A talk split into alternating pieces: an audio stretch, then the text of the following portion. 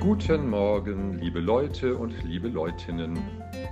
Wenn ihr heute Morgen auf die erste Seite der Lübecker Nachrichten schaut, findet ihr ein kleines Zitat von Wilhelm Busch. Es ist das Osterfest alljährlich, für den Hasen recht beschwerlich.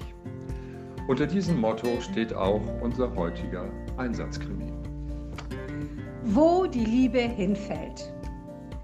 Darüber, dass es mitunter tragischer sein kann, Opfer der eigenen Liebe zu werden, als eines Kriminalfalles, berichtet diese kleine Geschichte von der schönen Häsin Wendefüßchen, welche an einem frühen Sonntagmorgen hinter einem Büschel blühender Osterglocken hockend sich müht und drückt und presst, dass der Schweiß ihr nur so durch die Poren perlt, zumal sie sämtliche Nachbargärten bereits beliefert hat, bis sie schließlich ein weiteres, besonders prächtiges Exemplar legt, welches wenige Stunden später einem Kind Entzücken aufs glänzende Gesichtchen zaubern wird.